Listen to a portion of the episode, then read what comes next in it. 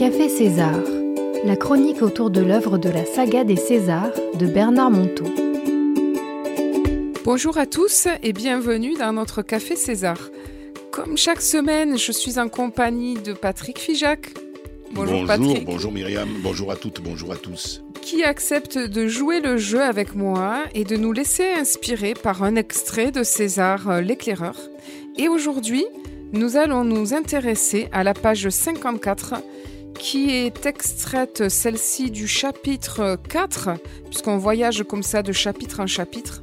Et ce chapitre s'appelle Chaque instant sur la paille. Alors je vais resituer cette page avant que Patrick ne nous la lise pour euh, expliquer un petit peu le contexte. Donc Jacques, notre cher Jacques, a écrit à César et il s'est plaint de son Noël. Il était un petit peu en réaction contre cette fête qui lui réveille des sentiments forts de solitude. Et la réponse de César lui a ouvert euh, grand les portes, euh, comme une grande bouffée d'oxygène sur, sur sa bigoterie, comme il dit, sur sa, sur sa religiosité un peu étriquée. Et il lui a redonné le sens de cette fête en quelques phrases. Et donc là, Jacques va franchir une étape de plus. Mais pour vous en dire un peu plus, nous allons écouter Patrick. Aucun doute. Rien n'existe sans la permission intérieure de celui qui m'accompagne. Il se blottit contre la rampe, laissant monter un frisson du fond de l'homme. Il l'a reconnu cette odeur, la sienne, son histoire. Il se retrouvait enfant, celui qu'il avait été. Vers la fin de l'instant, mais n'était-ce pas le début? Il atteignit la vision de son imperfection consciente. Les écluses avaient cédé. Il était heureux de se pardonner. À ce point-là, on est unique dans ses bras ouverts. Il bougea sa jambe engourdie et les instants se transformèrent en minutes. Il redevint Jacques. Il se mit à parler malgré lui, se servant des mots comme on s'étire au petit matin lorsqu'on se réveille. En levant les sourcils, il tomba d'un œil sur la pesanteur du dehors. Il ne sentait plus la grande respiration, dedans dehors, à nouveau séparés, et l'horrible frustration de ne vivre qu'à moitié on ne ment jamais quand on dit que l'on est seul. J'en étais sûr. C'était Noël, le vrai, que je venais de vivre. Le nouveau Jacques était né dans une étable en forme d'escalier. Au fond, Noël, c'est tout simple. On est pris habité. On ne peut pas se poser de questions. On ne peut plus. On est la réponse. César, L'aventure commence. Mon rendez-vous secret, je l'ai goûté et je n'ai plus à douter. Alors Patrick, quel est le passage qui te touche particulièrement ou bien quelle image t'a réveillé cette, cet extrait? La première phrase. Aucun doute. Rien n'existe sans la permission intérieure de celui qui m'accompagne. Ah Myriam. C'est curieux, ben oui. Il faut là aussi faire un petit détour par euh, ce que l'on appelle la physique quantique. Quand on regarde la physique quantique, on est traversé par des champs d'information du passé. Par exemple, Myriam, si je te demande où est notre mémoire, qu'est-ce que tu vas me dire? Dans le subconscient, dans notre subconscient. Et il est où le subconscient? Dans notre cerveau? Eh non.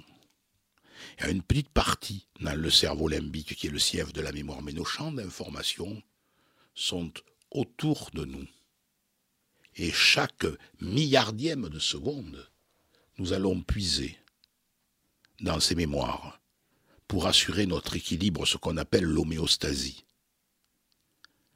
Eh bien, savez-vous, amis auditrices et amis auditeurs, et toi, Myriam et Ophélie qui réalisent cette émission, Savez-vous que finalement, nous disparaissons et réapparaissons chaque milliardième de seconde On ne le voit pas parce que notre cerveau est incapable de percevoir ces changements, et pourtant ils existent. La vie, c'est disparition, apparition permanente pour nous permettre de vivre. Et au-delà de ces champs d'information, eh ben, on a un espace quantique. Et cet espace quantique, appelons-le comme on veut, Dieu, la vie, la source, c'est là. Et je crois que quand Jacques dit cette phrase en disant Rien n'existe sans la permission intérieure de celui qui m'accompagne, on est tout en haut, dans un espace qui échappe à nos sens. C'est un monde quantique. Intéressant, non? Oui, euh, c'est extrêmement intéressant. Et aussi, je, suis toujours euh, étonnée de voir comment on est chacun touché par des, des endroits différents. Cette phrase, elle, elle, elle avait glissé. J'avais à peine prêté attention à cette phrase. Et tu m'as vraiment euh, allumé sur cette phrase. Alors de mon côté, moi, ce que j'aime dans ce passage, c'est le passage où il dit Il la reconnaît, cette odeur, la sienne, son histoire. Il se retrouvait enfant, celui qu'il avait été. Et ensuite, un peu plus loin, euh, euh, il atteignit la vision de son imperfection consciente. Et il était heureux de se pardonner. Et là, il nous livre, j'en suis intimement convaincu, il nous livre la clé, c'est sa clé et c'est en même temps le pas qu'il a franchi dans, dans le livre. Maintenant, il est capable tout seul d'accéder lui-même à cet état de paix profonde. Et la clé, elle est toute simple reconnaître son, son, histoire, donc reconnaître euh, que ben, je suis toujours le même. Il s'est plaint avant dans la, dans la première lettre, on l'a pas entendu. Il était plaintif, il se lamentait de cette fête de Noël. Et donc là, il s'est reconnu comme euh, le petit enfant, euh, peut-être dans un souvenir d'un mauvais Noël. Il a retrouvé un petit garçon, dans un, certainement dans un Noël qu'il a passé qui était désagréable et qui lui a laissé une, un mauvais souvenir. Et ensuite, il a pu le consoler et à ce moment-là, il a pu se pardonner euh, d'être ce qu'il est aujourd'hui. Et c'est une vraie euh, résurrection dans l'ordinaire. Il est né, euh, c'est ce qu'il dit à la fin dans cette étape, il renaît dans cet instant, rempli de parce que il a, il a franchi, il a franchi tout simplement les, les étapes la clé, il a ouvert la porte. Il a rempli, on pourrait dire, il a monté l'échelle de Jacob, on pourrait presque dire, c'est-à-dire de vers un état supérieur. Ce que tu viens de dire est tout à fait intéressant parce que euh, nous recherchons en permanence, comme je le disais tout à l'heure, dans notre passé, des émotions qui ressemblent à celles que nous vivons. Et on explique finalement ce présent par finalement ces, émotions passées.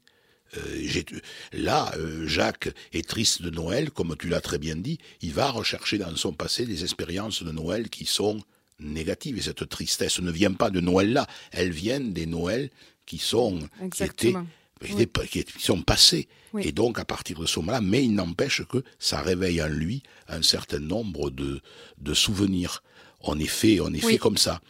Et donc, l'autre, l'autre chose que je voulais ajouter, c'est que nous avons, euh, en fait, trois consciences. Et ce que nous décrit euh, Jacques admirablement, euh, on est habitué à avoir une conscience qui est une conscience personnelle. Puis au-dessus, il y a une conscience témoin. Je me vois.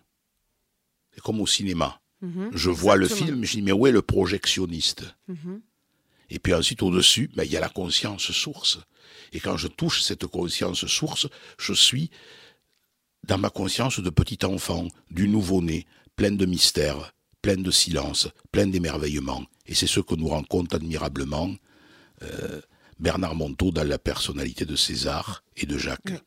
Et oui, et on a tous en nous un petit Jacques, comme je l'ai dit la dernière fois, finalement. C'est cette, première conscience que tu as dite. Et, et, la grande conscience source, c'est notre grand César, qu'on peut atteindre. Je dirais que ce sont deux personnages qui existent en nous. Et c'est ce qui est intéressant d'aller découvrir. Je vous donne rendez-vous la semaine prochaine pour un prochain Café César. Merci chers auditeurs et belle semaine à vous.